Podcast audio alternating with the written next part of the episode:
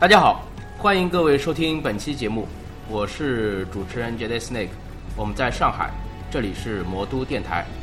今天呢，我们来聊一下这个有关桌游的一个话题。呃，请来了两位资深的桌游玩家啊，先请他们跟大家打个招呼。大家好，我是 Vincent。大家好，我是小大。呃，我不知道就是在上海本地的这个桌游玩家有多少啊？呃，可能对两位有些是比较熟悉，啊，有些可能相对还陌生一点。先听听，就是这两位资深的桌游玩家，他们对桌游的理解是怎么样的吗？哦，桌桌游的话，我我我我理解啊，就是其实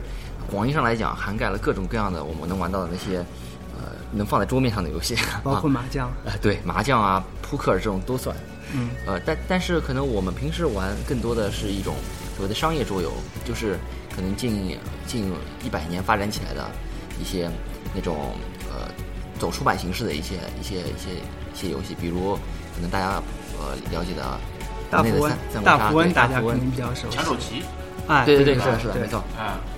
就是其实像一般性的棋类。那如果说像中国象棋这种算吗？也算，只要在桌面上玩的这些都都算。就是像我这个以前读书的时候，无聊和同桌就是画一个井字啊，在草纸上面画个井字，然后就是大家走井字棋，这种也可以算是桌游。也也算也算啊。而且这个井字棋，那个我特地在那个 BGG，就是全国最大的那个桌游网上还搜到，它是它是有排名的，就是所有大部分百分之可能九十五以上的游戏，它在那个网上都会有排名。我就看到那个井字棋也算是个。桌游还排名虽然很靠后，因为他玩的人多嘛，毕竟是只要是玩家，基本上可能都玩过这样一个游戏，是吧？呃，说到桌游的话，呃，两位这个玩家最早是怎么会接触到桌游的？啊，我接触的话，就是呃，接触要说接触的话，就是挺早的，大概六六七岁，那个八零后的那个上海上海那个人应该都都都喜欢玩那个四国。以以前啊，以前那个老老房子那个弄堂里一叫打玩四国的，然后就有很多人，或者或者包括象棋啊这种，那时候就可能就应该算接触桌游，但是那个时候还没有这个概念，只是知道四国或者是抢手啊抢手棋。然后后面我在可能过了小时候之后，后面还有高中的时候，我有见到过那种商业的桌游，但是那个时候我还是不知道什么是桌游。我印象很深的是，就是大概高二的时候啊。那个我看到隔壁寝室的人拿拿了一副 Uno 的牌，当然我不知道什么是 Uno 嘛。这时候国内也很少，然后他们就在那边玩，我我觉得非常新奇，然后我也不知道怎么玩，但是我就觉得很感兴趣。然后后来后来让我让我其他的那个台湾的朋友叫他去帮我带，但最终好像也没有给我带过来。然后这个就是高中时候我也碰到过。那那个时候是相对比较早，因为很早的话，Uno 是满大街都有的，那个时候真真挺少的。只有在那个香港啊、台湾会有，然后再后面就是正式知道这个什么是桌游，可能是就工作以后，大概零零八年左右的时候，那个时候三国杀风靡，然后是同事介绍我玩，然后一开始玩一玩就觉得啊，这个就是我以前很很喜欢玩的一个东西，然后就慢慢的了解到了这个桌游。啊，那么 Vincent 介绍了一下他的这个就是入坑的一个经历。嗯，哎，那小大呢？啊，我啊，我我其实早期也差不多，就是小时候玩各种各样的象棋啊或者棋类游戏，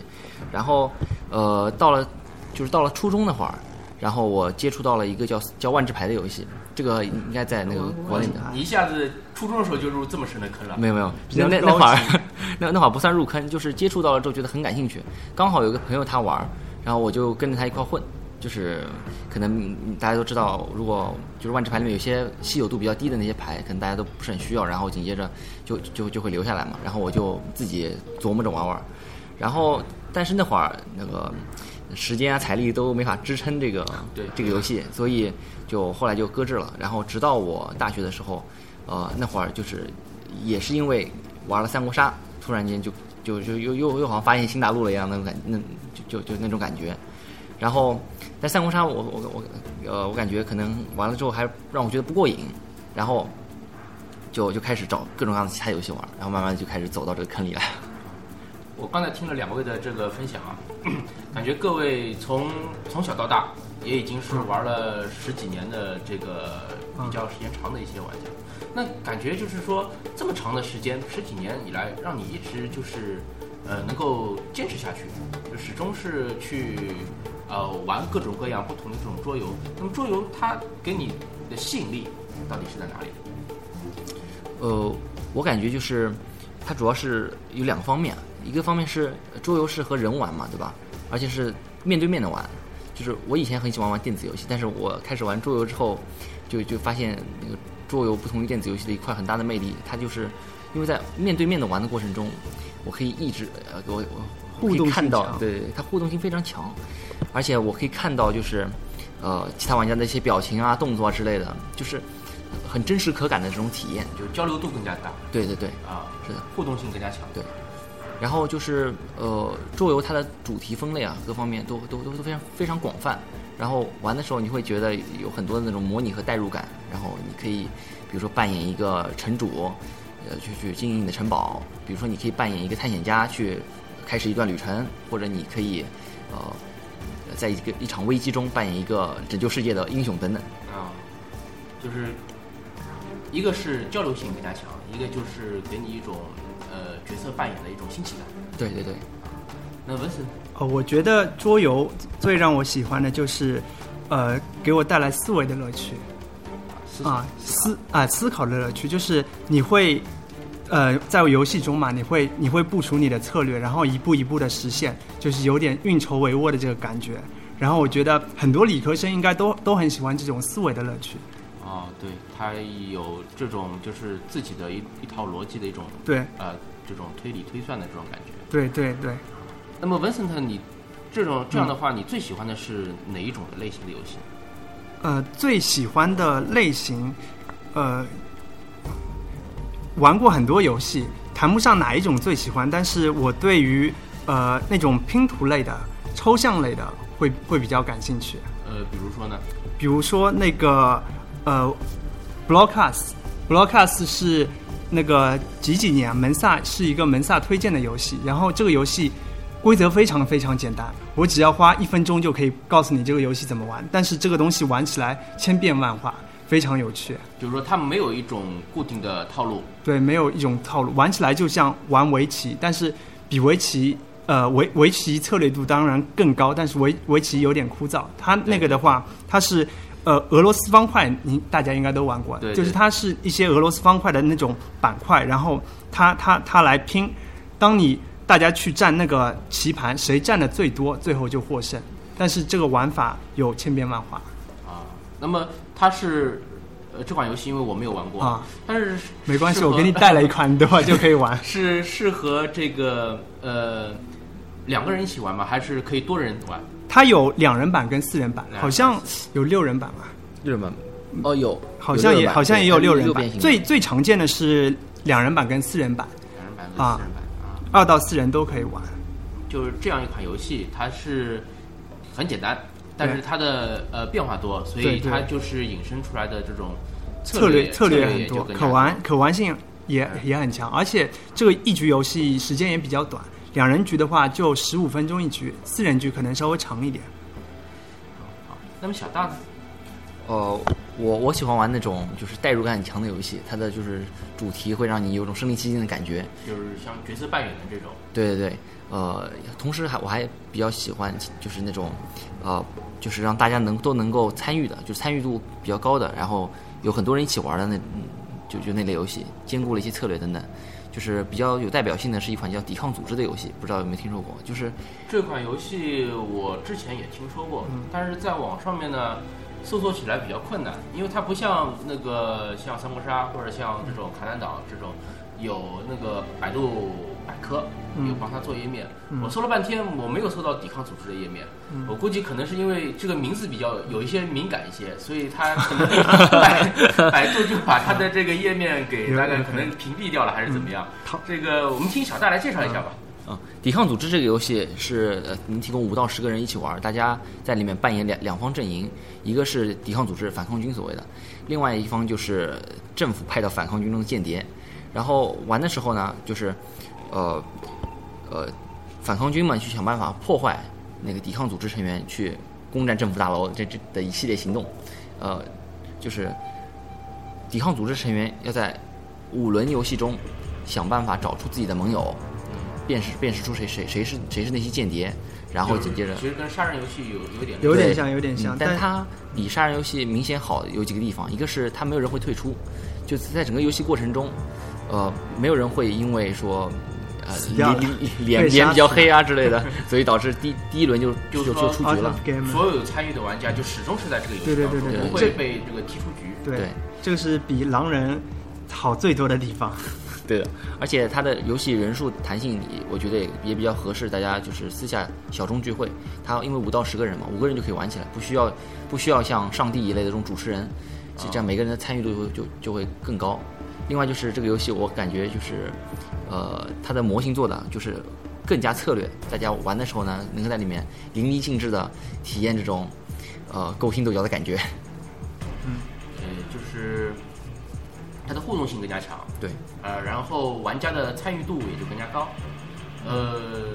所以就带给你的这种快乐是更加就是跟别的游戏来说是不一样的。对，是的。抵抗组织在在我的游戏清单里是十分满分游戏，我我也非常喜欢，而且我觉得就是中国人呃都都会比较喜欢这类身份类推测的这种这类游戏。对，可能啊，就是像杀人游戏也好像三国杀也好，对像都它都是有狼人的身份推测的对成分。其实都是有一个就有一个揣测在里面的。对对。啊对，呃，然后嗯，玩家与玩家之间的这种勾心斗角，也是表现的淋漓尽致。抓内奸，大家喜欢抓内奸。哎，对，嗯，那么像抵抗组织这样的游戏，它有正式引进过吗？有的有的，呃，有有汉化版的。其实抵抗组织在淘宝上应该挺多的，但呃，你就搜一下这个淘宝上就就有很多它。是就是有这种就是代理公司把它从国外把版权买进来，然后引进的。是香港的一家公司。香港战旗会啊就汉做做过汉化的，但是我看的话，好像像就是桌游，嗯，呃，就是桌游市场上面本土化的桌游，嗯可能有一部分，呃，像三国杀这种，也许可以算是本土的桌游游戏吧。对，其他的还还有吗？有有有有些公司其实做的还可以，像那个广州那边啊，有有一家公司，他做呃，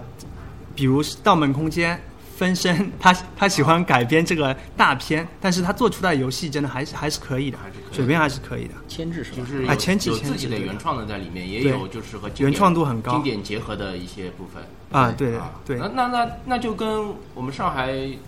以前有一个奥德赛工会，他们也不是以前了，现在还在啊，啊啊。不好意思，就是奥德赛工会他们做过一款这个费伦沙一样的，哦，我听说过，对，听说过也是沙类吗？对沙类的，对对对，它其实游戏的啊这个性质跟三国杀差不多，啊。但是它把里面的一些人物、人物一些一些道具、一些规则的话，啊。换成了一个费伦大陆的一个背景，啊啊。嗯，呃，也是相当新奇。那么我看到网上面这种类似的这种。类似杀啊、也很多。也也有很多像什么哲学杀之类的，哦对对对哲学沙 挺怀疑挺好了的。呃，嗯，另外的话，我就是想问一下，嗯。呃，两位玩了这么多的话，呃，像国内的这种游戏公司，我看近年来也是越来越多。对对的，呃，那么像他们这种的话，对这个整个一个桌游市场的话，培育应该是就是也是更加的这种欣欣向荣的这种感觉。嗯，对，呃，近两年的话，是不是就是说这种桌游的游戏一下子有一种井喷的感觉呢？井喷其实要说井喷是在零九一零年三国杀那个时候，那个时候就是市场上可能出了五，打个比方，出了五十款游戏，大概有四十款都是某某杀。啊，但是现在的话，市场会会越来越好。就随随着这个零九零一零年，当时，呃，可以说是每每隔一天，上海就要开一到两家桌游吧，这个速度来来来来开始开这个雨后春笋般。但是过了一零年后面，就是慢慢的三国杀冷却下来的话，呃，店就少了。就开始不景气啊，不一呃也不能说不景气，就是这个过了之后沉淀下来的是真正的核心的桌游玩家，可以这样这样说。就这几这几年的话，感觉就是国内的一些呃设计师们慢慢的成熟起来了。对，成熟起来对了。现在游戏就不是出来什么都某某杀某某杀，都是比较一些和呃新的一些游对，戏。可能他们就是这个通过思考啊，这种创新，嗯，呃，发掘出更加多的这种游戏模式。对对呃，但是相比于国内的话，我觉得国外的游戏更加是多。啊，那肯定，国外那个桌游历史大概有多少年啊？一有一百年不止一百年，100年不止最早发源地是德国，他们每年都是，呃，会办一个非常非常大的一个桌游展，叫艾森展，在艾森办。据说他这个展可以拉动那个当地百呃三分之一的经济都是靠它来拉动的，就非就是规模非常对对对，非常非常大。包括那个美国有一个呃 Gen Con 的一个桌游展，它是有以游戏展里边有什么 cosplay 什么桌游，也不过也是有以桌游为主，它是也是非常大。每每年的八月份在，在美国那个什么什么地方印办的第印第安纳什么波利斯什么的啊？对对对对，它它也是对当地的经济有很大的影响。就就在前几天，八月啊十四号到十七号，呃，就是八月份的时候，那么你们这边有人到那个当地去参加活动吗？圈内有，我们没去过，我们准备 明年想组团去美国那个，那那个机票其实还听听听朋友说不是很贵，就三千多块来来回就搞定了。那那可以啊，德国的话，德国的话再过两年。那像这样的游戏展的话，就是呃，当地的玩家或者说当地周边的玩家都会蜂拥而至的嘛。嗯，肯定有很很多其他城市的都会过去。就是包括就像游戏公司的话，他们也会带着他们的最新作品到那边去进行展示啊，或者发布啊之类的。对的，对呃，游戏就是嗯我因为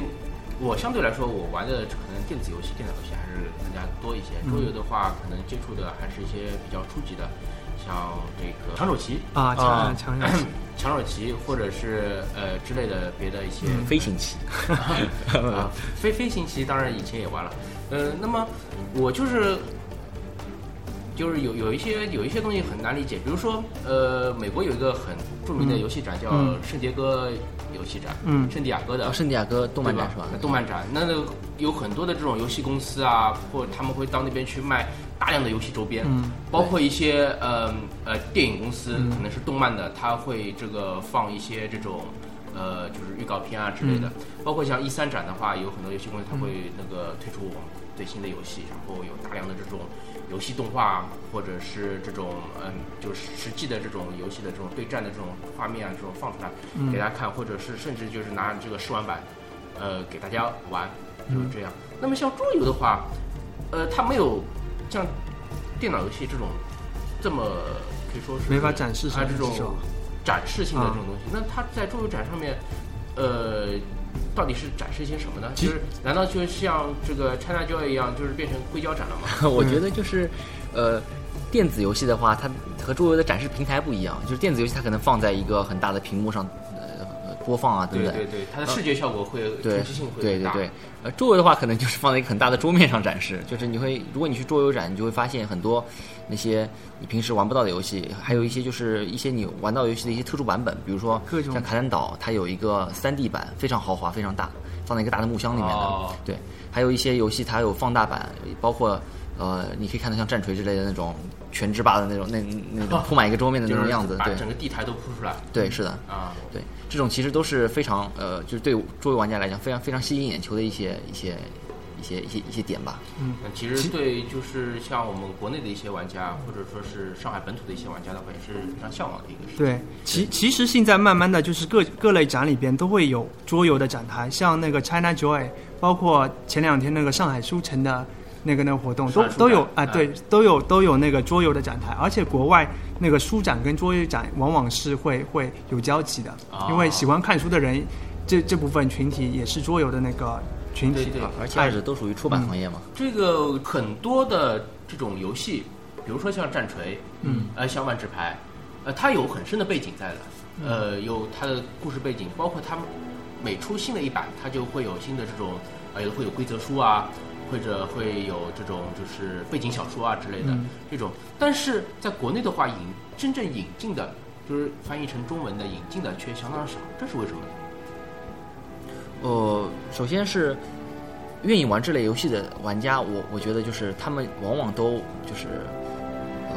英语也也没有什么问题，所以就是他可能觉得在在读这方面东西的时候没有特别多的那种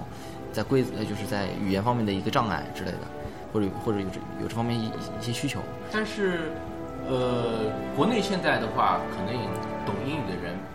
要少于，哎，对，是的，就是说不精通英语的对那些，人。所以就是这这也是个慢慢的过程，就是因为像我现在就知道有很多公司，它就是在和那些国外的一些呃跑团或者说是一些那些规则书的那些呃那那些出版商们谈他们的一些一些汉化的汉化的计划，就像包括呃 Pathfinder 就是开拓者，还有一些呃。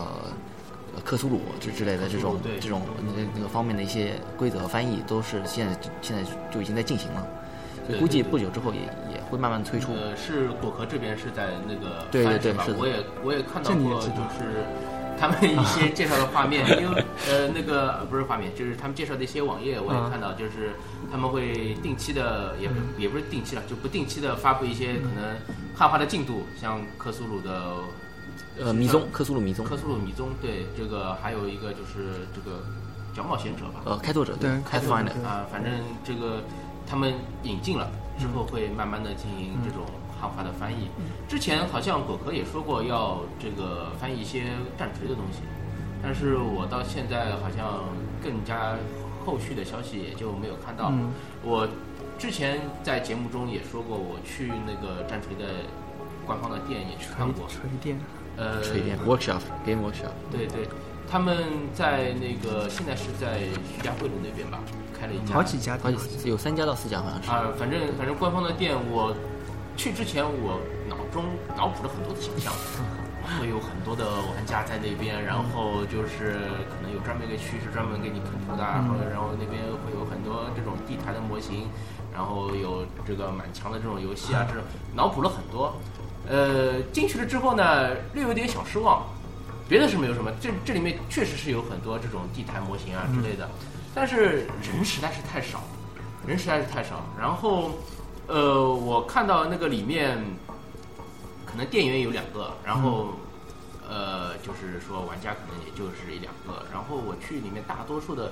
游戏，包括规则书之类的，其实都是都是英文原版的。啊，对，是的，都是英文原版的，嗯仅有的几本这个就是规则书是中文版的，它也就是仅在店内可以翻阅，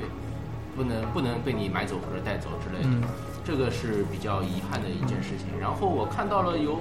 大概就是一个讲台这样一个面积大小的一个柜台上面，就放满了都是这个就是战锤的这种原版的小说，嗯。但是全部都是英文。嗯，全部都是英文。我在想，如果说这些故事能够，呃，能够就是汉化。汉化翻译成中文的话，正式引进的话，可能会吸引到更多的这些就是游戏玩家。当然，其实这两年就是呃有有挺多公司已经在做汉化的，慢慢在做，游戏速度什么也慢慢快。比如说游人码码头 S Modi，像比较有名的妙语说书人，很多聚会游戏，包括冰与火之歌也美剧性非常火。对对对对，这些个这些已经都都已经在汉化对这个像《权力的游戏》，我觉得啊，权力游戏做的还是可以的。它这个一版又一版的这个补充包都是有汉化的进来。对，呃，这个其实是怎么说，也是借电视剧的光吧。对对因为电视电视剧的热播导致了小说和一些一些其他的这个那个游戏产品，它的第二春 一下子一下子又繁荣起来了。嗯，这个我相信今后应该会越来越繁荣。如果说这个只要有像两位这样的游戏玩家还在的话，嗯，呃，越来越多的人就是参与到这个游戏当中，然后就会有越来越多优秀的游戏被我们引进进来。对，随着桌游这个土壤越来越肥沃，肯定会越来越多的。就像台湾跟香港，他们其实这个已经做得很好了。像新天鹅堡战棋会，他们那个那个速度啊，以及汉化的这个都都很快。那么今天的时间也差不多了啊。那个我们之前呢，请两位啊大致介绍了一下他们的一些对桌游的看法，以及他们入坑的一个经历，呃，也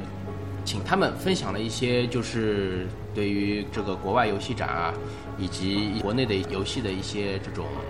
呃自己的一些看法以及感悟。呃，再次感谢两位。好，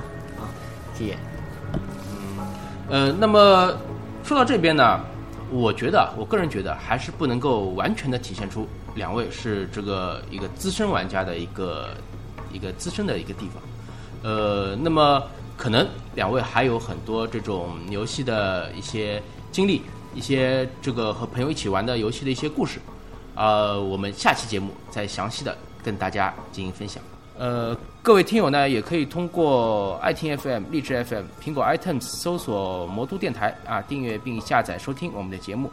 呃，我们也开通了新浪微博和这豆瓣上的这个魔都电台的小站，欢迎各位给我们留言，我们会适时的呃反馈。另外呢，也希望就是人在上海地区有想通过播客节目与大家分享交流自己经历感悟的朋友，通过这些联系方式与我们取得联系。我们期待着在魔都电台与您相会。今天的节目就到这儿，谢谢大家，再见。